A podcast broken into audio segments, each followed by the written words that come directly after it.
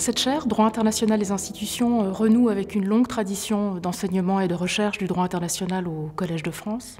Elle arrive, elle le fait à un moment euh,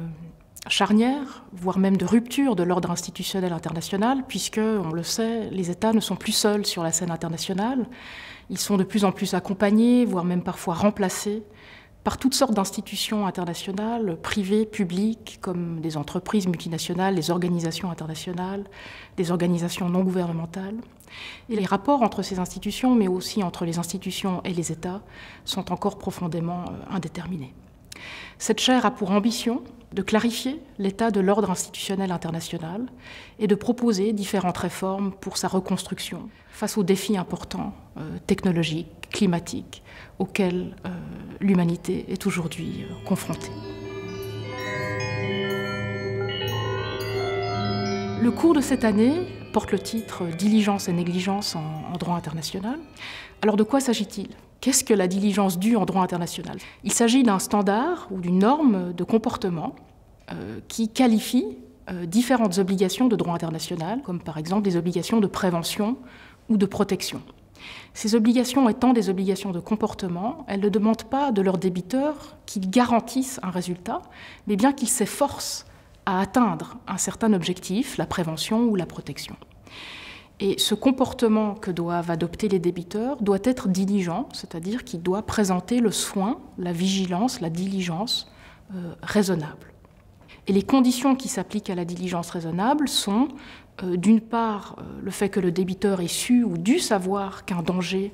euh, sur ses droits et intérêts existait, et d'autre part, qu'il ait eu les moyens raisonnables d'agir pour protéger ses droits et intérêts contre ces dangers. Alors pourquoi s'intéresser aujourd'hui à la diligence due C'est un standard, une norme de comportement ancienne qui remonte au droit antique qui est arrivé après de multiples rebondissements tout à fait passionnants que nous étudierons en cours dans le droit international d'aujourd'hui. Mais la raison de s'y intéresser maintenant, c'est qu'on remarque une recrudescence actuelle, un regain d'intérêt, voire même un regain d'invocation de ce standard de comportement euh, dans de nombreux domaines du droit international, comme le droit international des droits de l'homme, le droit international humanitaire, le droit international du désarmement ou le droit international de la cybersécurité.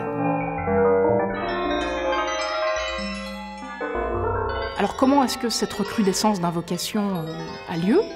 Eh bien, elle a lieu d'une part par le biais de la jurisprudence internationale, puisque que ce soit la Cour internationale de justice, le Tribunal international du droit de la mer, la Cour interaméricaine des droits de l'homme, la Cour européenne des droits de l'homme, on voit de multiples tribunaux internationaux euh, se préoccuper et appliquer euh, le standard de, diligence due. On observe aussi une recrudescence de l'invocation de ce standard dans euh, de nouveaux traités internationaux, comme la Convention d'Istanbul, qui est une convention du Conseil de l'Europe, qui établit toutes sortes d'obligations pour les États de lutter contre la violence domestique. Un autre exemple de, traité que, je peux donner qui aujourd'hui invoque euh, la, diligence due, c'est le traité sur le commerce des armes, qui prévoit une obligation de prévention diligente pour les États, puisque euh, lorsqu'ils s'apprêtent à transférer euh, à exporter des armes vers des États dans lesquels ils savaient ou devaient savoir que ces armes pourraient être utilisées pour commettre des crimes graves et qu'ils avaient par nécessité les moyens d'empêcher cette exportation ou ce transfert, eh bien, ils pourraient être tenus d'une responsabilité pour négligence. Donc le travail du juriste, euh, face à une nouvelle question de droit international comme celle-là, le, le, travail que nous ferons en cours, c'est euh, d'observer, de systématiser, de critiquer et de réformer euh, ce, régime naissant, général, de la, de la diligence due en, droit international, et par là potentiellement de permettre à de nouvelles affaires d'être réglées